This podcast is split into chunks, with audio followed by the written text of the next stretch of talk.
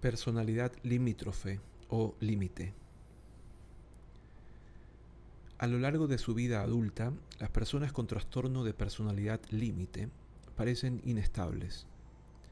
A menudo se encuentran en un punto crítico en cuanto al estado de ánimo, el comportamiento y las relaciones interpersonales. Muchos se sienten vacíos y aburridos, se apegan con intensidad a otros y luego desarrollan ira u hostilidad marcadas cuando piensan que son ignorados o maltratados por aquellos de quienes dependen. Pueden tratar de lesionarse de manera impulsiva. Estas acciones son expresiones de ira, gritos de ayuda o intentos de dejar de percibir su dolor emocional. Si bien los pacientes con trastorno de personalidad limítrofe pueden experimentar episodios psicóticos breves. Estos se resuelven con tanta rapidez que rara vez se les confunde con psicosis similares a la esquizofrenia. Los cambios intensos y rápidos del estado de ánimo, la impulsividad y las relaciones interpersonales inestables dificultan en estos pacientes desarrollar el potencial social, laboral o escolar completo. La personalidad límite muestra distribución familiar. Estas personas en realidad sufren a tal grado que hasta el 10% se suicida. El concepto de trastorno de personalidad límite se integró alrededor de la mitad del siglo XX. En su origen y en ocasiones todavía, se decía que estos pacientes rondaban entre la neurosis y la psicosis. Por eso, una frontera cuya existencia disputan muchos clínicos. Al tiempo que el concepto evolucionó para convertirse en un trastorno de personalidad, alcanzó popularidad notoria, quizá debido a que es posible forzar a muchos pacientes para corresponder a su holgada definición.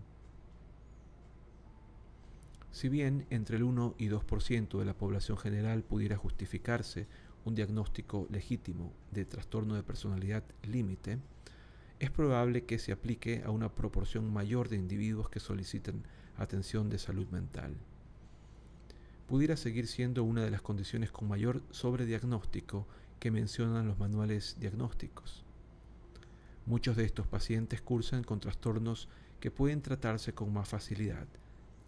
Incluyen el trastorno depresivo mayor, el trastorno por síntomas somáticos y los trastornos relacionados con sustancias. características esenciales del trastorno de la personalidad limítrofe. Estos pacientes viven en una crisis perpetua del estado de ánimo o del comportamiento. Con frecuencia se sienten vacíos y aburridos. El compromiso de la identidad, autoimagen insegura, puede llevarles a apegarse con intensidad a otros y luego rechazar a estas mismas personas con igual vigor. Por otra parte, pueden tratar de manera frenética de evitar la deserción que puede ser real o una fantasía.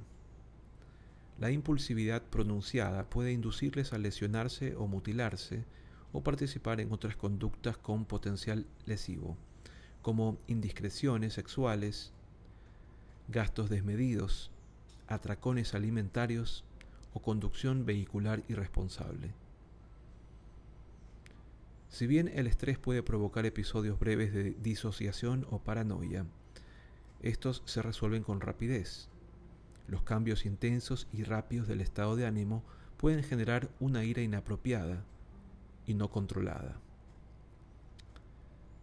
Acerca de su duración, puede decirse que se inicia en la adolescencia o poco después de los 20 años y es persistente. Debe hacerse un diagnóstico diferencial con otros trastornos como el de consumo de sustancias o físicos, trastornos del estado de ánimo y psicóticos y con otros trastornos de personalidad.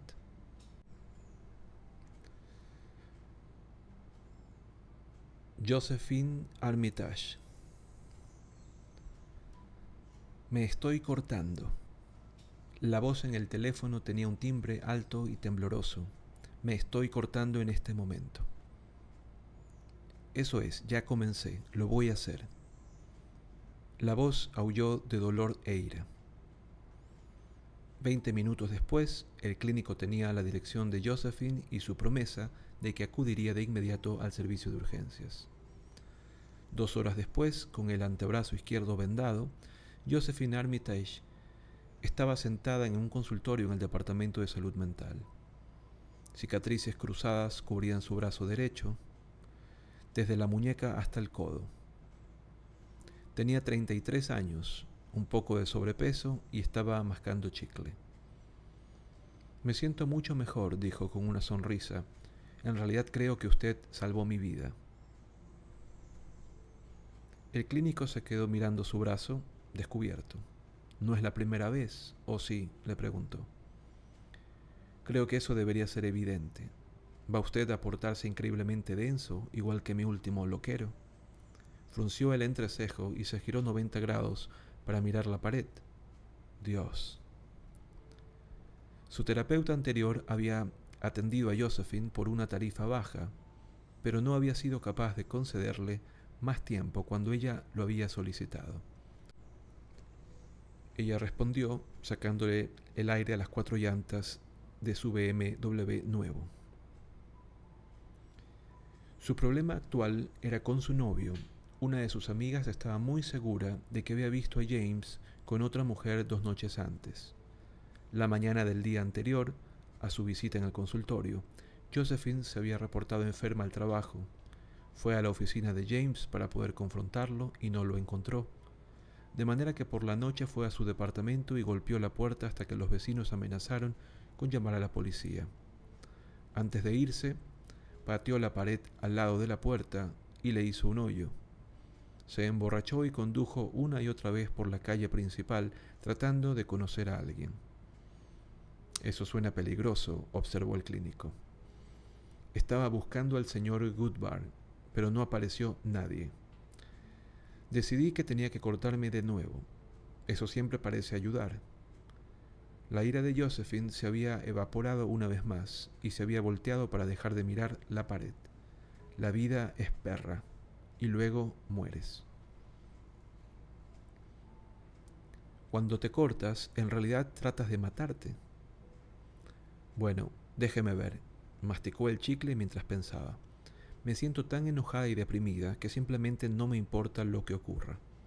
Mi último loquero dijo que toda mi vida yo me había sentido como una ostra vacía, y supongo que eso es correcto. Se siente como si no hubiera alguien viviendo dentro, de manera que bien puedo sacar toda la sangre y terminar el trabajo. Evaluación de Josephine Armitage Lo primero que este clínico debe hacer es determinar si las conductas informadas y observadas han existido desde los últimos años de la adolescencia de Josephine. De acuerdo con su reporte acerca del comentario hecho por su último loquero, ese parecía ser el caso, pero debe verificarse. Estos comportamientos eran generalizados. Su empleo estaba afectado, llamar para reportarse enferma por un capricho y también las relaciones con su novio y su terapeuta anterior. Josephine tenía gran cantidad de síntomas. El episodio completo de atacar el departamento de James podría interpretarse como un esfuerzo frenético para evitar el abandono, criterio A1 del trastorno de personalidad límite. Incluso sus momentos iniciales con el clínico actual revelaban algunos vaivenes entre la idealización y la devaluación, criterio 2, A2. Mostraba evidencia de impulsividad peligrosa, conducir mientras se encontraba bajo la influencia del alcohol, tratando de elegir a un extraño para tener relaciones sexuales, criterio A4, y había incurrido en intentos suicidas repetidos, criterio A5. Su estado de ánimo, incluso en los confines de este caso clínico, parecería inestable y reactivo a lo que ella percibía como la actitud del clínico hacia ella. Criterio A6. Su ira era súbita, inapropiada e intensa. Criterio A8. Aceptó una descripción personal de ostra vacía. criterio A7. Aunque con frecuencia se describe que los pacientes con trastorno de personalidad limítrofe cursan con una alteración de la identidad y lapsos psicóticos breves ocasionales, el caso clínico de Josephine no aporta evidencia de alguno de ellos. Aún así, contaba con seis o siete síntomas y solo se requieren cinco. Existe un listado largo de trastornos mentales que pueden confundirse con el trastorno límite. Cada uno debe considerarse antes de establecer este diagnóstico como aislado o principal. Este no es un criterio para el trastorno de personalidad limítrofe, pero corresponde a un criterio del trastorno de personalidad genérico, así como uno de mis mantras personales, dice el autor. Muchos pacientes con trastorno de personalidad límite también padecen trastorno depresivo mayor o distimia. Es importante determinar si las conductas suicidas, la ira y los sentimientos de vacuidad no se experimentan solo durante los episodios de depresión. De manera similar, es necesario saber que la inestabilidad afectiva no se debe a un trastorno ciclotímico propio de la bipolaridad. Debe señalarse que los criterios oficiales no mencionan alguna de estas posibilidades, pero destacan en el texto. Los pacientes con trastorno límite de personalidad pueden cursar con episodios psicóticos, pero estos tienden a ser breves y a relacionarse con el estrés, a la vez que muestran resolución rápida y espontánea, todo lo que hace poco probable que se les confunda con la esquizofrenia. El consumo inapropiado de diversas sustancias puede determinar un comportamiento suicida, inestabilidad del estado de ánimo y control de impulsos deficiente. Los trastornos relacionados con sustancias también se identifican con frecuencia de manera concomitante al trastorno de personalidad limítrofe. Y siempre debe hacerse un interrogatorio cuidadoso en torno a ellos.